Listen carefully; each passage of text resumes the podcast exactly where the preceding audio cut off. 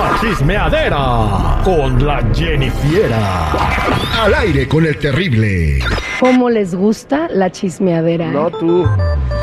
A veces estaría más chido que salga al aire lo que hablamos afuera del aire ahorita el agarrón. Pero que es que el mono es bien terco, güey. El mono es bien terco, güey. Terco.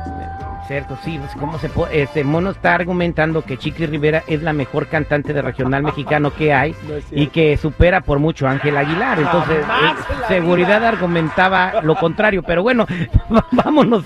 Pero vámonos bueno, vámonos, Recio. Jamás. No te Bueno. retractes, güey. ¿Qué les cuento, muchachos? Les digo, les comento, les informo que Grupo Firme dará el show de medio tiempo en el juego entre los 49ers y Cardinals. O sea, yo todavía no lo puedo creer. Esto sería en el Estadio Azteca el 21 de noviembre y sería la primera vez, ¿no? Ay, Jennifiera, no, estás equivocada, amiguita de la creación. Acércate al micro, mono. Acércate. tantito Tienes la, tienes, tienes la información mal, Jennifiera, déjame te digo. A ver, coméntamelo, sí. chico. Sí, sí, sí. Grupo Firme sí toca en el medio Exacto. tiempo, pero en el estadio de Aquí la información Carranza. que tengo, chiquito hermoso, me dice Estadio Azteca. Chiquito Venustiano hermoso. Carranza hace concierto de los Bookies. Estás leyendo la nota equivocada. Ay, sorry, sorry, Ah, ya ves, mi amor. Perdóname. No, mira, la niño, yo para los chismes, mire. No tú, ni le hayas. Todavía no me despierto. Cuando- Es más, todavía ni nacía, yo ya andaba de chismeando con el doctor. Pero bueno, chicos, ahora vámonos por otro lado, porque pues, bueno, ya no sé ni en qué me quedé. Ahora sí, ¿en cómo estábamos? Este, acabaste de dar la nota de firme. Ah, bueno, pues esto sería la primera vez que Grupo Firme, o se podría decir más bien, un grupo mexicano, así bien mexicano, esté en un medio tiempo de un juego de la NFL. Pues está chido, digo, muy bien manejado el área de marketing. Ya demostró Grupo Firme que merece estar en este tipo de escenarios. Llenó el Zócalo. ¿Te imaginas? Ahí vas a estar cantando a todo pulmón. Ya, supérame. Mira, habrá quien, ah, eh, digo, habrá quien no nos guste, la neta, eh, mucho lo del grupo. Eh, musicalmente son lo mejor. A mí como persona, el señor este, vocalista no me cae. Pero digo, hay que decirlo, que aprovechen el momento, que hagan suyo el escenario. Y la verdad, deseo que sea un espectáculo de primer nivel como lo es el partido de la NFL entre los 49ers y los Cardenales de Arizona. Ándale, todavía falta ver qué va a pasar en ese partido. Se va a poner bueno, se va a poner sabroso. Pero vámonos con otra cosa que también está bien sabrosa y es el platanito que anda con el chisme. ¿Se te hace sabroso se el anda plátano pro- a ti? ¿Tú, Jenny No, Viera? pues el chisme. Oh, el, el chisme, del chisme, el platanito. chisme. ya se pronunció al respecto sobre el chiste que hizo de mal gusto de Devani Escobar. Escuchemos.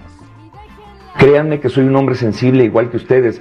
Soy un hombre que está mortificado y está hasta la madre de todo lo que está sucediendo en nuestro país. Mi trabajo, como todos eh, ustedes saben, es ser comediante. Desde muy niño yo me he dedicado a la comedia. Antes yo trabajaba para niños y de repente le di un giro a mi comedia porque soy consumidor del humor negro. Y decidí meterle el humor negro a, a mi trabajo y sé que a veces puedo llegar a lastimar a algunas personas o las puedo llegar a herir. No es mi intención, se los juro. Mi intención es sacarles risas, sacarles sonrisas y hacer que se olviden de todo lo que estamos viviendo en el mundo y en nuestro país. Platanito, eh, siento que soy un payaso irreverente, soy un payaso insensato y acepto que toqué un tema que no debía haber tocado Pues sí. Pues no Pues lo sí. debía haber tocado. Pero es que eh, la pregunta, y lo, lo- ya lo hemos comentado antes esto, pero ¿qué no aprende mi compadre? O sea, el que, eh, o sea, ya pasó una vez con el chiste de los niños que, que murieron calcinados en la guardería y eso le costó su carrera y muchos contratos y mucho dinero y luego vuelve a contar un chiste igual. Pero, Terry, la verdad digo, no sé por qué están crucificando a este compa. Mira, pasó lo de los niños, el chiste por el cual tuvo que salir del país, porque casi no... Pero él sigue llenando lugares en México. ¿No crees entonces que la sociedad tiene doble moral? La neta, la neta, y lo digo con mucho respeto. O sea, por un lado están diciendo que qué. Pero por el otro lado, ve el video, ve el video en el que cuenta el chiste, la gente está riendo. Bueno, pero la que Mm. estaba ¿Sí grabando el video es? dijo, ay, no, no. o Bueno, sea, te- y te ella- Ay, diré, bueno, yo una de, una de una toda la ocasión- demás gente. Yo en una ocasión me acuerdo que fuimos a, porque nos eh, dieron un boleto, no me acuerdo cómo estuvo, pero fuimos a una presentación y la verdad yo me sentí muy incómoda porque a mí no me gusta ir a un lugar en donde se van a reír de mí, o sea, yo voy a pagar para que se vayan y se rían de mí. Porque él estaba agarrando gente de ahí para burlarse de ellos enfrente de los demás y pues eran para mí era incómodo, pero sí había personas que se estaban riendo. No sé si se reían porque pues era el momento o no se fijaban que se estaban haciendo sentir Jenny, mal a Mira, una hay un persona. comediante muy famoso y muy popular que se llama Polo Polo. No sé, eh, mucha gente que nos escucha conoce a Polo Polo, ¿verdad? Cuando íbamos a, a Polo Polo llenaba el Microsoft eh, y, y hacía tres fechas seguidas, ¿eh? O sea, no era de que iba una vez y se llenaban las tres veces. Y la gente le decía, miéntamela Polo Polo. Y le gritaban cosas para que Polo Polo los insultara. Y los insultaba y la gente riéndose. Es como este famoso influencer, el escorpión dorado, ¿no? Que a todos les raya la madre, incluso a los artistas, y todos se ríen. Mira, vamos con los cantantes. Mm. La señora Paquita, la del barrio, güey. O sea, a quien insulta, lo voy a poner entre comillas, a quien lo insulta, se ríe.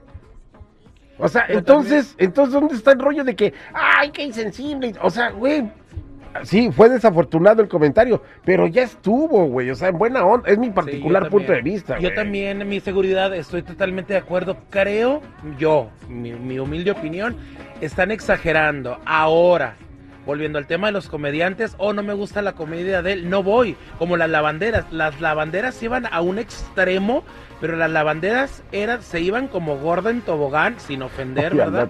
Este, ¿te gusta la comedia de ella? Vas. te por ejemplo, a mí no me gusta la comedia de, de Aguilar. ¿Cómo se llama? De este muchachito. De Mario Aguilar. A mí no me gusta su Eh, comedia. pero, pero es que porque es una comedia para mí, en lo a ti personal. te cae gordo porque no te hizo caso. No, no, no. Es una comedia tonta para mí. Pero me encanta la comedia de las lavanderas. Entonces, para mí. Como dice, para eso son los colores, señora, no quiere ir a ver a Planito, no vaya a su show.